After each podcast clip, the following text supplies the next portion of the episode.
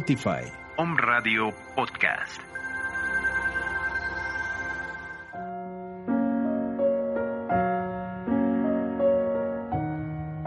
Hola, yo soy Yamel Huerta. Y en palabras de Acentavo, te contaremos a detalle sobre la metafísica de Connie Méndez. Quédate con nosotros. Hola, hola, muy buenas tardes, bienvenidos a nuestro martes metafísico. Ya estamos completamente en vivo, transmitiendo desde nuestra cabina de Home Radio, ubicada en Citlatepec número 15, en la colonia La Paz. Estamos hoy en el mes de noviembre. Bueno, la semana pasada no tuvimos programa, pero hoy sí vamos a tener programa y un programa muy prometedor, un programa muy interesante. Por aquí están viendo ya la presencia de la Madre Mercedes. Pero también están viendo una velita, pero también están viendo nuestra presencia del libro El Espíritu de Navidad de Luis Loero y Marcelo Valero, que como cada año pues sale a disposición de ustedes y ahorita les voy a contar lo interesante de este libro. Eh, Bienvenidos a nuestro programa de hoy martes en Palabras de Acentavo. Yo soy Yamel Huerta y le doy la más cordial de las bienvenidas a través de este espacio. Recuerda que puedes escucharnos también en Spotify y Apple Podcast buscando el nombre del programa como en Palabras de Acentavo. Gracias a todas las personas que ya están pendientes del programa, que lo están compartiendo. Siéntense, desconéctense del mundo estos 50 minutos de programa porque hoy el programa está muy bueno muy, muy bueno. Les voy a adelantar el título. Significado metafísico de las adicciones. ¿Qué hay detrás del mundo de las adicciones? Eso lo vamos a platicar metafísicamente en nuestro programa en Palabras de Centavo. Pero quiero compartirles nuestras redes sociales. Ya estamos en el programa número 57, hoy 17 de noviembre del 2020 la próxima semana ya estaremos en los preparativos para Acción de Gracias, para festejar Acción de Gracias. Y pues ya a unos pasitos también de recibir al espíritu de la Navidad. En un mes, en 33 días aproximadamente, estaremos recibiendo al espíritu de la Navidad. Y bueno, también preparándonos para cerrar el 2020 como se debe. Nuestras redes sociales, Escuela Metafísica Verde Luz, así nos encuentras en Facebook. Nuestro Instagram me encuentras como Metafísica Jam Huerta. Eh, el Instagram de nuestra tienda, nuestra tienda holística La Matista. Las páginas de Connie Méndez, puedes buscarla en Facebook como Connie Méndez Metafísica, en Twitter como arroba Connie Méndez y la página web www.metafísica.com. Pues, sin más preámbulos, les platico acerca de nuestro libro El Espíritu de Navidad.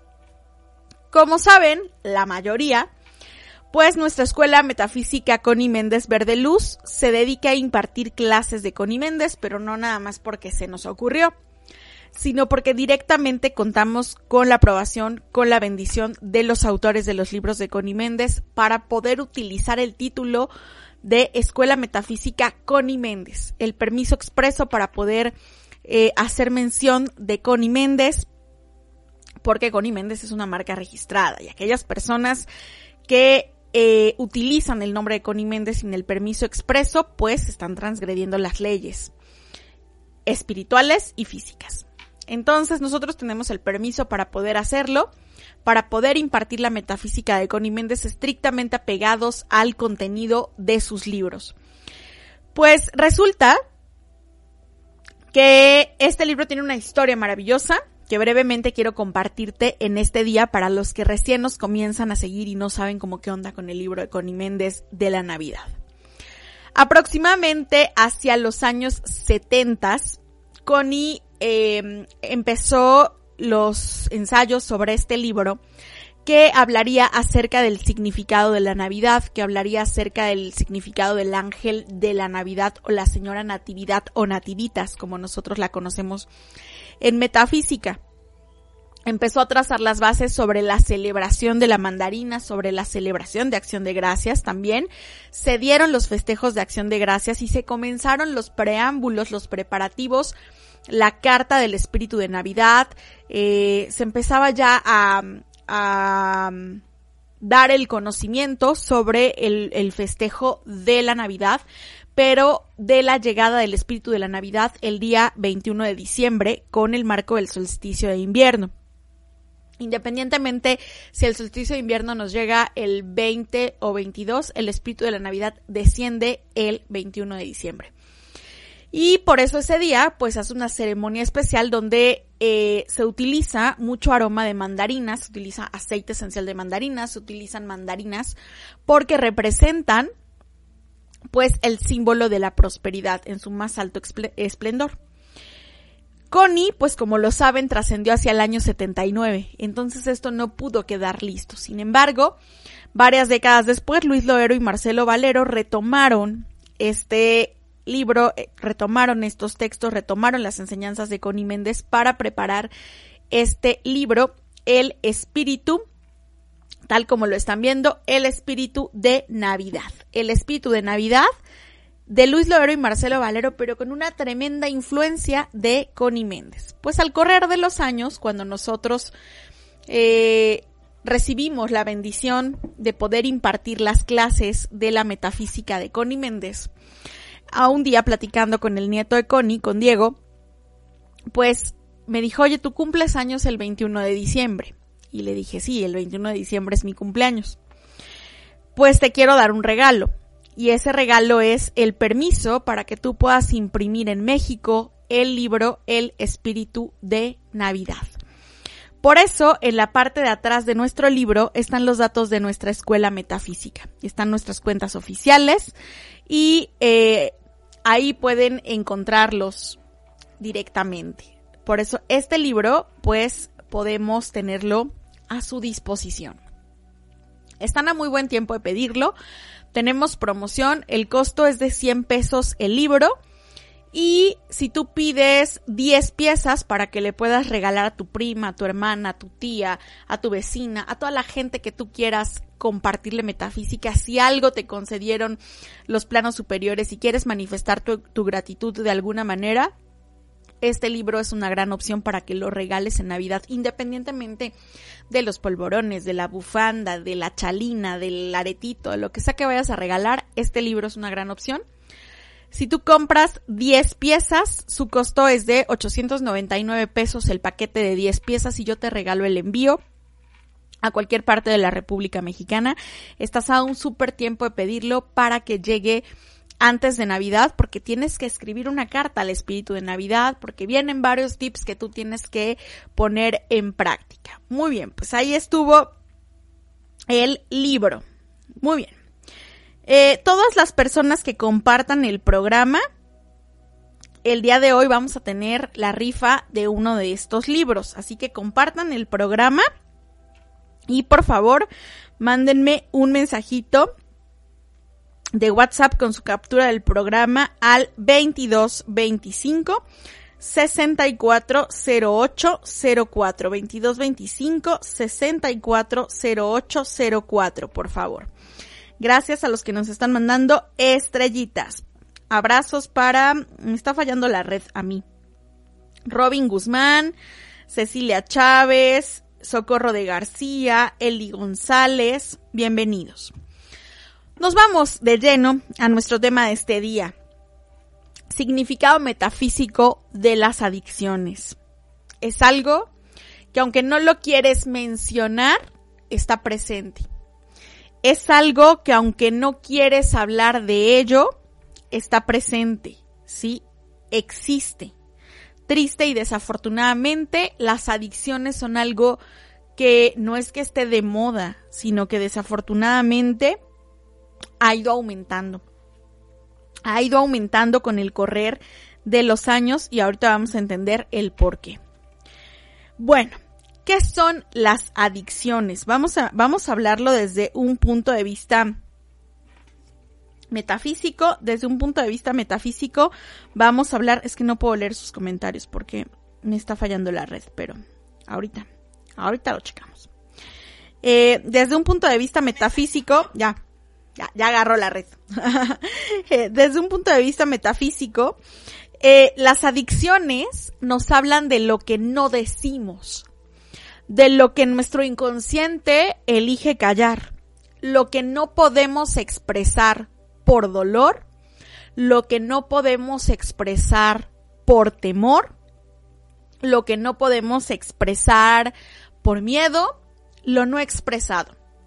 No me interesa darte el significado etimológico de la palabra adicción o de dónde se remonta. Me interesa hablarte del significado metafísico de estas situaciones, de estas apariencias. Toda adicción representa eso que no se ha dicho.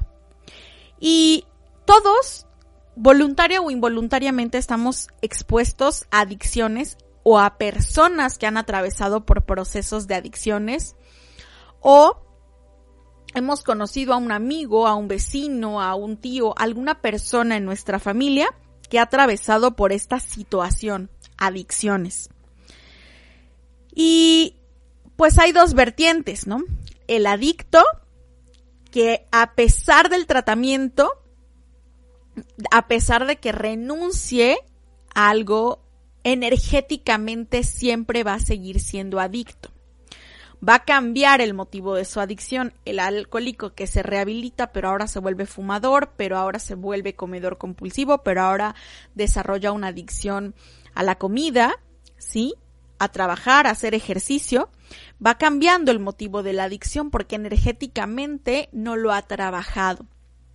Cuando las adicciones se trabajan desde aspectos energéticos, entonces sí, verdaderamente el adicto deja de ser adicto. Y la segunda vertiente, el entorno, los familiares, los amigos que se hacen adictos al adicto. Pero las adicciones entendidas desde el aspecto metafísico nos hablan de aquello que no se ha dicho. Y una persona desarrolla una adicción porque tuvo que haber vivido un suceso que lo condujera a tomar el camino de las adicciones. ¿Qué tan traumático qué tan dañino, qué tan fuerte pudo haber sido eso que la persona vivió, que la persona experimentó, que lo está llevando a autodestruirse, que lo está llevando a expresar en silencio ese dolor, ese temor, ese rechazo de lo no dicho, de ese suceso que lo ha marcado para toda su existencia y que la adicción es el camino que él toma para poder ser libre y para poder gritarlo al mundo de una manera que el mundo muchas veces no puede comprender. Porque para el entorno, para los amigos, para los colegas, para los compañeros de trabajo, es muy fácil decir, deja de tomar, deja de drogarte, este, deja eh, de fumar, ¿sale? Es muy fácil expresar un rechazo. Y con ese rechazo solamente se aumenta la necesidad del adicto por el vicio, por su adicción. Y tampoco quiero que entiendas que tienes que tolerarlo o que tienes que ser permisivo, más bien. Porque en realidad la tolerancia te llevaría a abrazar a ese hermano sin engancharte y a entender cuán grande puede ser su dolor que lo está llevando a un proceso de autodestrucción. Entonces, eh, una persona pues tuvo que haber atravesado un suceso muy desagradable y que no todos los seres humanos tenemos el mismo nivel de resiliencia para poder hacerle frente a los, los acontecimientos de la vida cotidiana. No te puede pasar algo y para alguien esa situación puede haber sido súper traumática y lo puede condenar a engancharse con una adicción, así como para otra persona puede ser algo que lo motive a ir para adelante. Eso depende de cómo se encuentra nuestro cuerpo emocional o cómo se encuentra nuestro, nuestro cuerpo astral. Porque el cuerpo astral y el cuerpo emocional pues tienen una estrecha relación. Cuerpo astral o emocional son lo mismo. Tienen una estrecha relación con las emociones. Porque depende cómo tu cuerpo emocional procese esas emociones, procese esos sucesos, que eso te impulse a lograr algo, que eso te impulse a ayudar a otros o que eso te termine hundiendo en el terrible panorama de una de una adicción. Bien, vamos a ir a una pausa comercial y regresamos platicando acerca de el cuerpo emocional en relación con las adicciones. Permito que el tiempo divino se cumpla, porque el tiempo de Dios es siempre perfecto. Regresamos.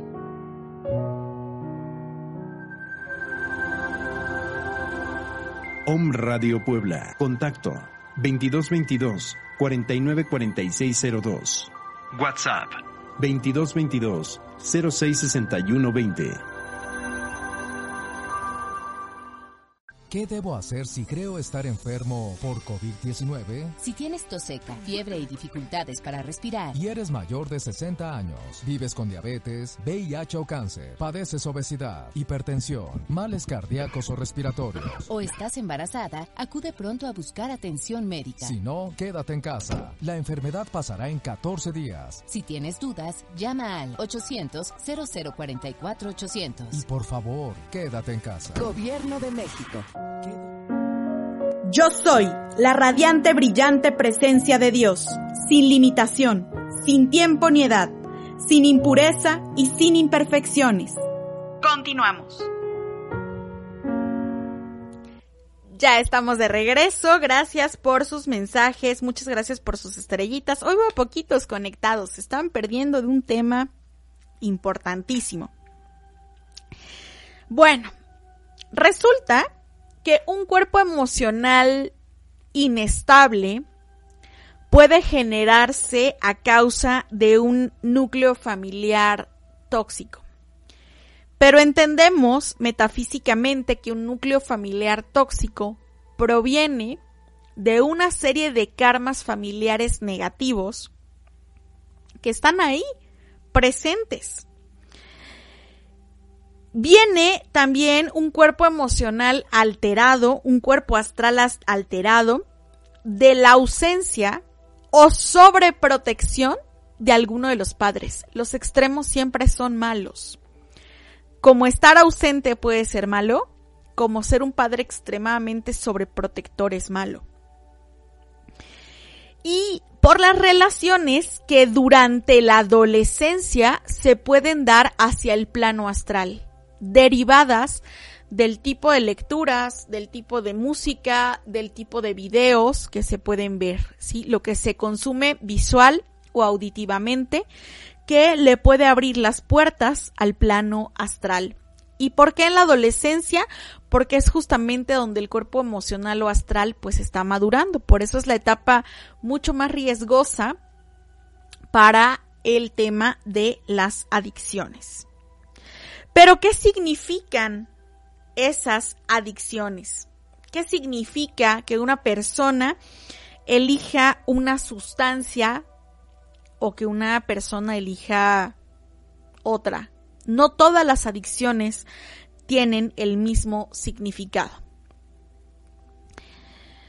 Y estas eh, Adicciones pues pueden ir de manera progresiva o pueden ir en retroceso. Alguien puede ser adicto a una sustancia, pero reitero, mañana se hace adicto a otra y deja la primera.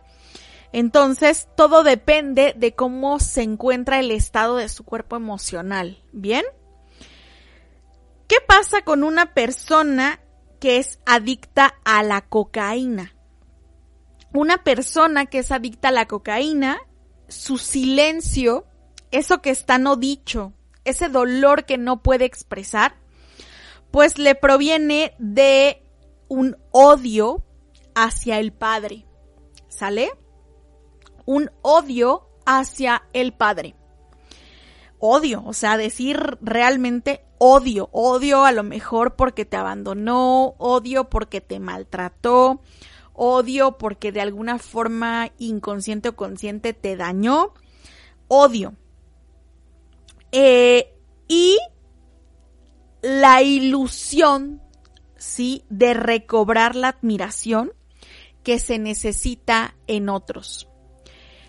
Eh, no digo que todo, que todos los que se encuentran en el medio del espectáculo sean así, ¿verdad? Pero es muy común ver que la adicción a la cocaína se da principalmente en los medios de la farándula en el mundo de la ilusión. Entonces vemos cómo va muy de la mano, cómo va caminando muy en consonancia estas adicciones a la cocaína con la ilusión de que los demás te admiren, con la ilusión de que los demás te vean, con la ilusión de que los demás te necesiten, con la ilusión de que los demás te reconozcan, que los demás te den el apoyo o el cariño que tu padre o tu madre no te dieron. Pero también va muy de la mano de, de recuperar la pureza perdida, ¿sale? La pureza perdida porque tu padre, tu madre, hacia quien tengas ese odio, te sometió a sucesos que te dañaron, ¿sí? Víctimas de violaciones, víctimas de abusos, víctimas de prostitución, ¿sí? Entonces, necesitas recuperar la pureza perdida. Y por eso se recurre a esta clase de sustancias. Una persona puede consumir cocaína, pero si no ha atravesado estos sucesos no se va a enganchar, ¿sí? Puede probarlo y decir esto no es para mí y nunca más lo vuelve a hacer, porque no tiene ese, ese silencio no expresado en su cuerpo emocional, esa herida, esa cicatriz en el cuerpo emocional y entonces no va a resonar con, con esa adicción y no va a pasar. ¿Qué pasa entonces cuando una persona se hace adicta a la marihuana? ¿Qué hay detrás de una adicción a la marihuana? Bueno, eh, la marihuana como tal, el cannabis, tiene una cantidad enorme de propiedades curativas. Eh, la sustancia, el, el CBD, tiene una cantidad enorme de propiedades curativas. Bendito Dios que descubrieron CBD en el cáñamo y que no es necesario consumirlo de la marihuana, sino del cáñamo, porque tiene realmente muchísimas propiedades curativas. Pero ¿qué hay detrás de la adicción a la marihuana? Hay un conflicto de separación. Generalmente, cuando los padres se separan en la adolescencia y esa Em, emoción no se procesa de una manera inteligente, esa separación no se procesa de una manera dinámica, pues entonces la persona tiene la necesidad de engancharse con eso que lo haga sentirse unido, que lo haga sentirse parte de. Entonces, por eso, uno de los mayores riesgos de que los jóvenes se enganchen en las drogas, en la adolescencia, es en las separaciones. ¿Sí? Conflictos de separaciones que no importa si, si se hizo adicto a los 21, 25, 30 años y se hizo adicto a la marihuana, porque a lo mejor durante su proceso de la adolescencia vivió la separación de sus padres y ese suceso lo marcó mucho. Eso que no se habló, eso que no se dijo. Y pues eso nos genera un proceso de identidad, nos genera un proceso de eh, también de no encontrar tu lugar, de no sentirte parte de algo, de no sentir quién eres, eh, ya no está tu familia completa y entonces no lo pudiste procesar de la manera adecuada. Por eso cuando los padres están eh, experimentando un proceso de separación, no pasen por alto el hecho de tomar alguna terapia de apoyo para los hijos, ya no para ustedes, para los hijos, porque esos silencios no expresados en los hijos pueden conducirlos el día de mañana a engancharlos en aspectos como la adicción a la marihuana. Pero también una persona puede hacerse adicto a la marihuana por esa búsqueda de él mismo. O sea, es que no me encuentro, no sé dónde estoy, no sé quién soy, estoy perdido y pues obviamente esa sustancia energéticamente lo va a terminar enganchando. Vamos entonces al alcoholismo. ¿Qué pasa? ¿Qué hay detrás de la adicción al alcoholismo? Bueno, la primera línea es huir de las responsabilidades. Las responsabilidades me rebasan, las responsabilidades me agobian y mi salida más fácil es engancharme en el alcoholismo. Y no sería la salida más fácil, más bien sería ese grito escondido de eso que no puedo expresar. No puedo decirle al mundo que son demasiadas responsabilidades, no puedo decirle a mi familia que estoy hasta el copete de esas responsabilidades, no puedo decirme a mí mismo que no me siento capaz de hacerle frente a esas responsabilidades y entonces me atrae esa, esa situación denominada alcohol. ¿Sale?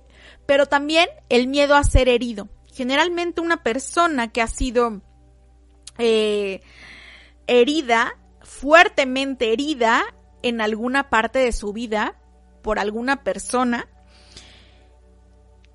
busca sobreprotegerse. Y entonces cuando alguien más en su entorno lo hiere de determinada forma, eso lo desencadena el alcoholismo. Muchos casos de alcoholismo vienen de lo se volvió alcohólico porque su mujer lo engañó. Se volvió alcohólico porque su socio le robó. Eh, se volvió alcohólico porque sus hijos este, lo, lo dejaron en la ruina, ¿no? Entonces ese miedo a ser herido repercute en esa figura del alcoholismo. Pero detrás del alcoholismo, seas hombre, seas mujer, también se esconde un profundo conflicto con la madre. Aquí sí es específicamente con la madre. Madres muy tiranas, madres muy, muy sádicas, madres muy ausentes, madres muy valegorro de sus hijos, este, marcan de tal forma el cuerpo emocional de sus hijos que los conducen hacia el alcoholismo. ¿Bien? Entonces, como inconscientemente eh, todo se puede ir entrelazando, ¿no? Y nosotros creemos que el que es alcohólico es alcohólico, pues se le dio la gana, porque le fue fácil, porque es un cobarde. No, es una persona que está sufriendo, es un ser que se encuentra en un estado de oscuridad, es un ser que está luchando, realmente está librando una batalla muy dura por esa, por esos secretos, por eso que no se ha dicho, por eso que no ha podido expresar, porque a lo mejor no encuentra ni las palabras para poder hacerlo. Y todavía nuestro calificativo negativo o nuestro rechazo, pues puede empeorar las cosas, ¿de acuerdo? ¿Qué hay detrás de una adicción al tabaco. Detrás de una adicción al tabaco también hay un conflicto con la madre. Pero, seas hombre, seas mujer, detrás del tabaquismo hay un conflicto con la madre. Entiéndase tabaquismo. Sale, o sea, si te fumas, alguien me decía, es que yo soy, tengo adicción al tabaco. ¿Cuánto fumas? No, pues me fumo un cigarro al día. No, ok. No, pues es que yo soy alcohólico, me tomo una cerveza los sábados. O sea, hay que entender realmente qué se puede considerar una adicción. Una cosa que raya ya en el desequilibrio, en el exceso. ¿Qué hay detrás de, evidentemente, una persona que tiene gusto por el tabaco o gusto para el alcohol tiene una situación no expresada, ¿no? Eh, ¿Qué hay detrás del conflicto con la madre en el tabaquismo? Bueno, hay una profunda soledad. No existí para mi madre. No me vio. ¿Qué pasa con el tabaquismo? Hay humo. Humo que nos impide ver al frente. Humo que nos impide ver lo que hay a nuestro alrededor. Entonces yo me sentí invisible para mi madre, yo sentí que no existía para mi madre, yo sentí que no contaba para mi madre y entonces por eso busco cubrirme en esa cortina de humo para que los demás tampoco me vean, tampoco me molesten una falta de comunicación. Hay una fuerte falta de comunicación contigo mismo, con tu madre y por consecuencia con todos los que te rodean. Una persona que es adicta al tabaco, pues de repente te habla y hasta el ladito, ¿no? Porque el aroma es desagradable. Y prefiero no comunicarme para que no me hables, ¿sí? Quiero que mi aroma te resulte tan desagradable que no me tengas que hablar, evadir. Y viene también cuando una persona a raíz de estos sucesos pues empieza a desarrollar un exceso de protección y control. ¿Sale? Entonces quiero controlar todo lo que está a mi alrededor, quiero proteger todo lo que está a mi alrededor y lo quiero cubrir en una cortina de humo. Entonces, bueno, eso se esconde detrás de esta parte. Esto se esconde detrás de una adicción al tabaco. ¿De acuerdo? Eh, bien, de aquí nos vamos a otra adicción, que es, bueno, viene nuestra adicción al chocolate. Fíjate, ¿quién podría considerar em, que el chocolate te generaría una adicción? ¿Quién podría pensar esa parte? Imagínate, nadie. Nadie podría considerar que eso nos llevaría a una adicción, que el chocolate sería una adicción. ¿Qué hay detrás de una adicción al chocolate? Bueno, hay una necesidad.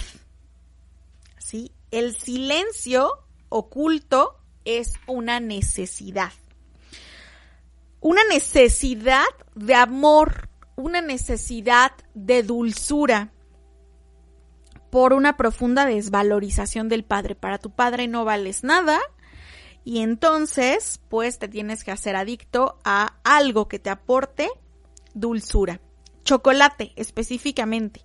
Yo conocí una persona que era adicta al chocolate y al tabaco había sido abandonada por su padre en la adolescencia involuntariamente. No es que el padre se haya querido ir, el padre falleció, pero es un abandono. Y entonces la mamá se cubrió en su cortina de humo y no la vio, no existió toda su adolescencia. Existió su hermana la más pequeña, que estaba de brazos casi.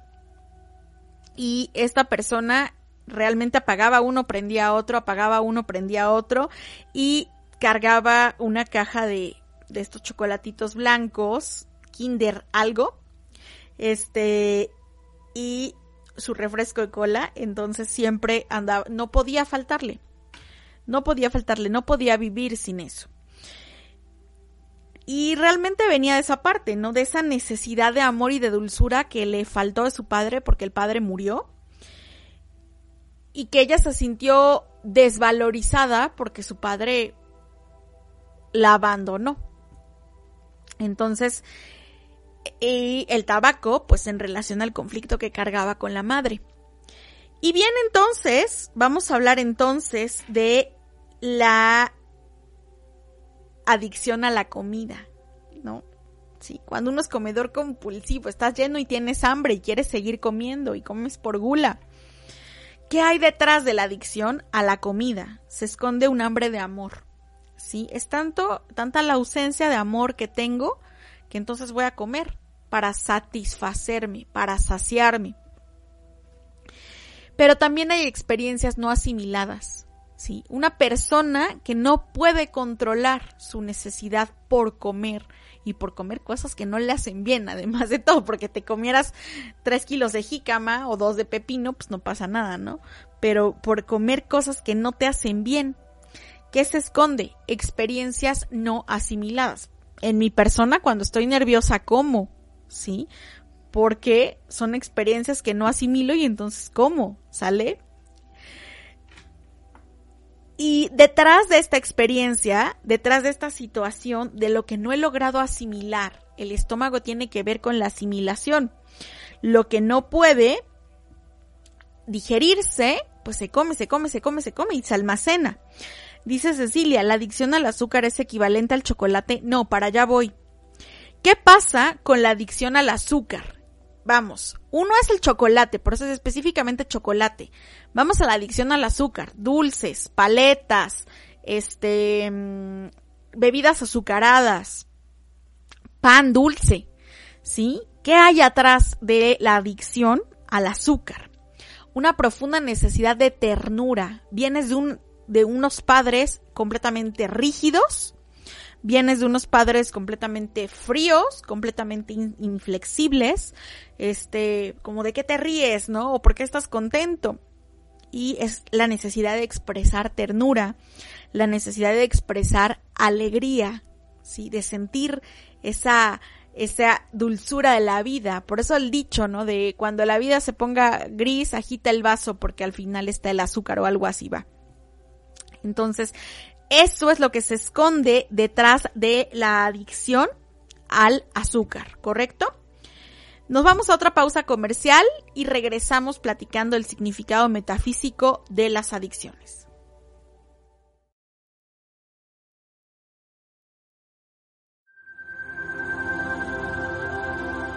Om Radio Puebla. Contacto 2222 494602. WhatsApp 2222 066120.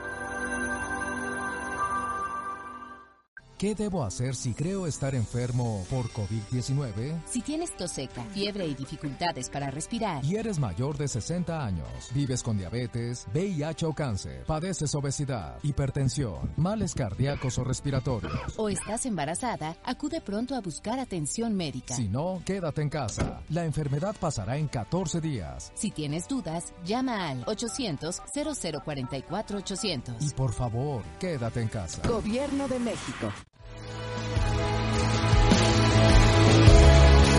Thank you.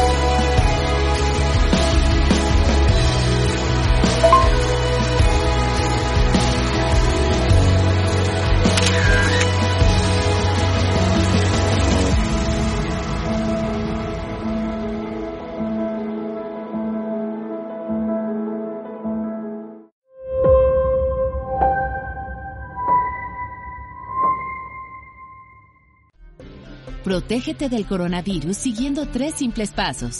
Lava tus manos con agua y jabón o gel antibacterial y limpia objetos de uso común. Al toser o estornudar, cubre nariz y boca con el ángulo interno del codo.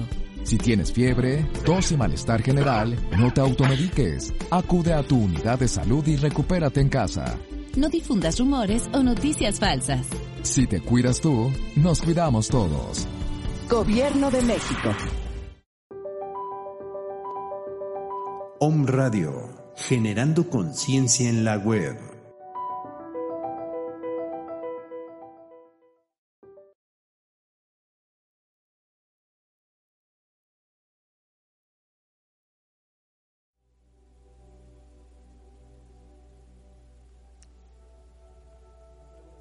Ya estamos de regreso, gracias.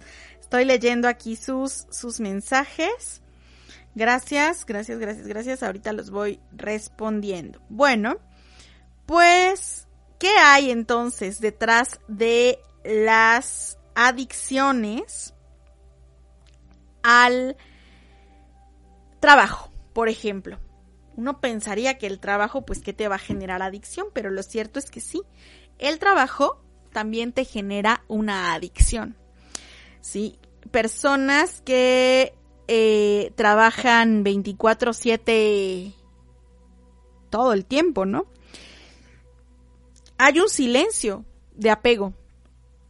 No puedo renunciar a las cosas, no puedo soltar las cosas, necesito sentirme en una zona de confort. Un miedo a la carencia y una profunda búsqueda de reconocimiento, ¿sale?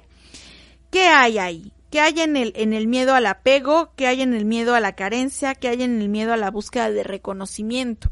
Evidentemente, pues hay un niño herido, hay un niño que no contó o hay un entorno familiar donde si no tenías no valías. Sí, eso generalmente se, se mantiene oculto, ¿no?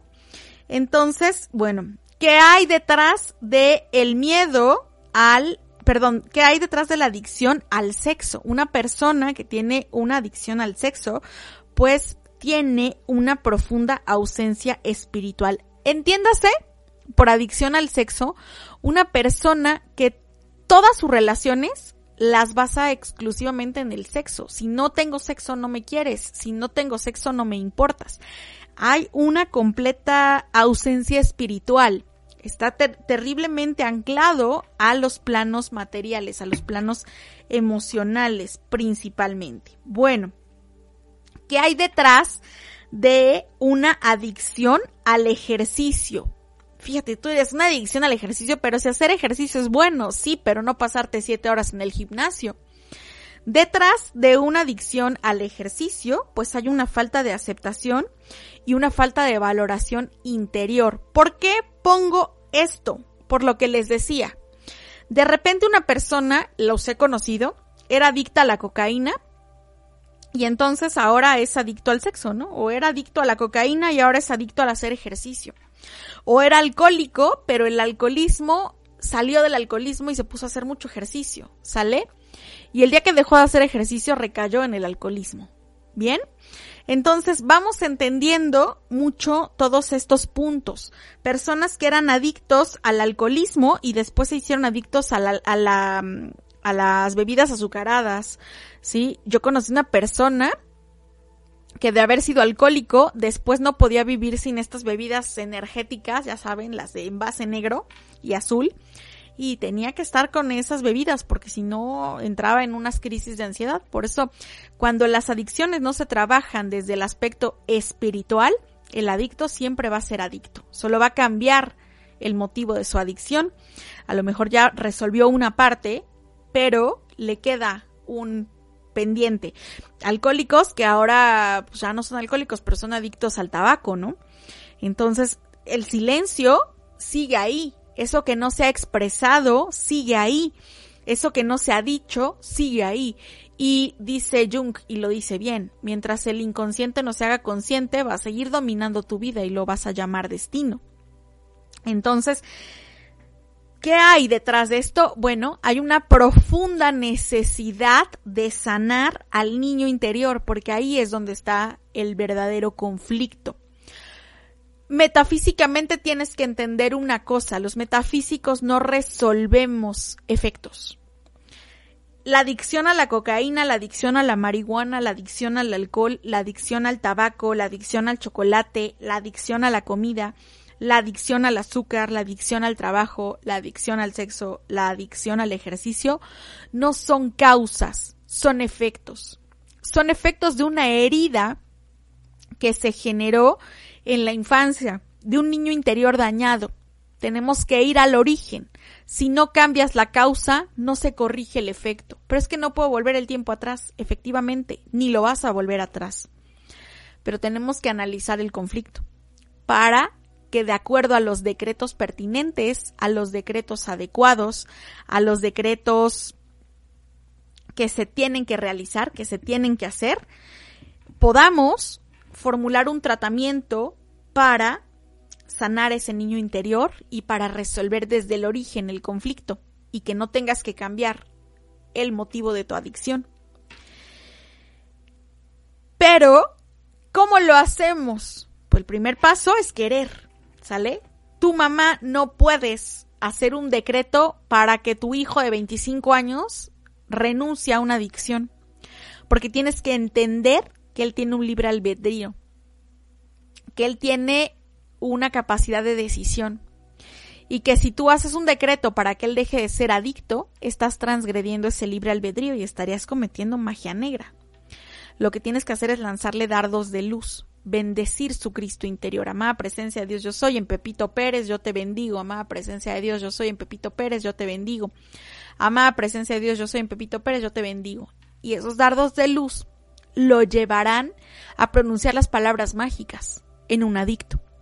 Y las palabras mágicas en un adicto son si soy adicto, adicto a tal cosa, el reconocimiento y necesito ayuda.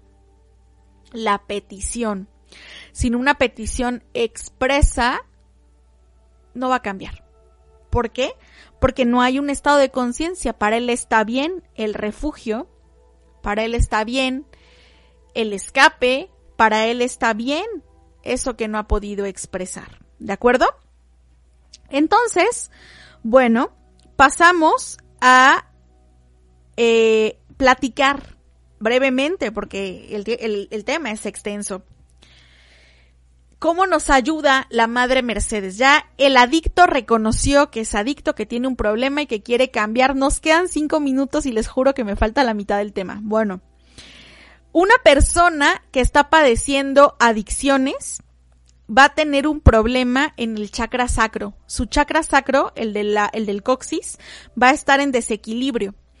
Y un chakra sacro lo va a llevar también a caer en adicciones. Personas que se han caído de sentón, que han tenido problemas en la columna y que tienen problemas con el coxis, atiéndanse, vayan con un quiropráctico, háganse un ajuste de columna vertebral, alínense para que ese punto tan sagrado de nuestro chakra sacro no, no le abra la puerta a conexiones con el plano astral. Bien, Entendemos que es importante respetar el libre albedrío y entendemos que la Madre Mercedes como libertadora de los cautivos es un ser nirmanakaya, un ser de compasión infinita, que está siempre dispuesta a brindar ayuda, a brindar asistencia, a brindar protección a las personas que quieren ser libres de los cautiverios que generan las adicciones. Decretos que nosotros podemos hacer cuando queremos ser libres de una adicción. Uno, no acepto la adicción a tal cosa, no la quiero ni para mí ni para nadie, la niego, la rechazo, le quito poder y declaro que la verdad en esta situación es la liberación divina. Yo soy la magna llama consumidora que ahora y para siempre consume, transmuta y disuelve toda adicción a tal sustancia, pasada y presente, su causa y su núcleo, y toda creación indeseable por lo cual mi ser externo sea responsable. Pero no lo es todo. Hay que hacer un análisis, hay que hacer un trabajo de introspección para saber qué herida tiene el niño interior y en base a la herida que cargue el niño interior poder otorgar los decretos pertinentes para poder trabajar de fondo esas adicciones. Y bueno, en la sección de la naturaleza para ti quería platicarles acerca del agua de amatista, pero ya no nos va a dar el tiempo porque la amatista, ametishtos, tiene como beneficios, como cualidades entre sus propiedades curativas, la piedra de amatista, ayudar a liberarnos de las adicciones, a cualquiera de las que acabo de mencionar, porque es contra la embriaguez de las emociones. Cuando nosotros trabajamos ingiriendo agua de amatista en nuestra dieta diaria, pues estamos absorbiendo el poder curativo de ese cuarzo.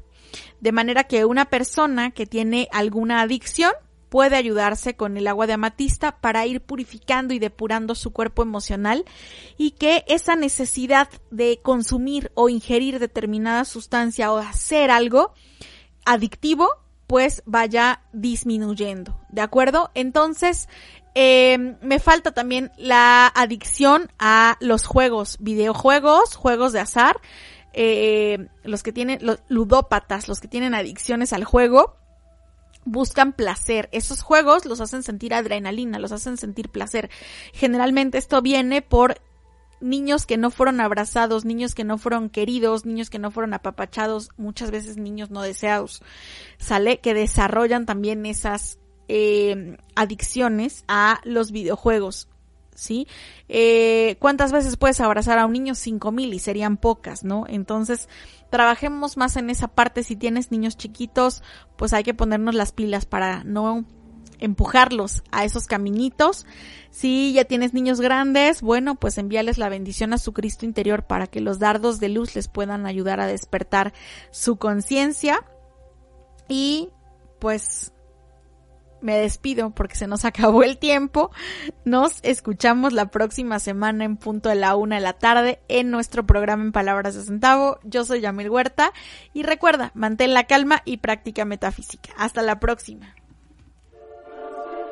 Nuestra emisión ha llegado a su fin.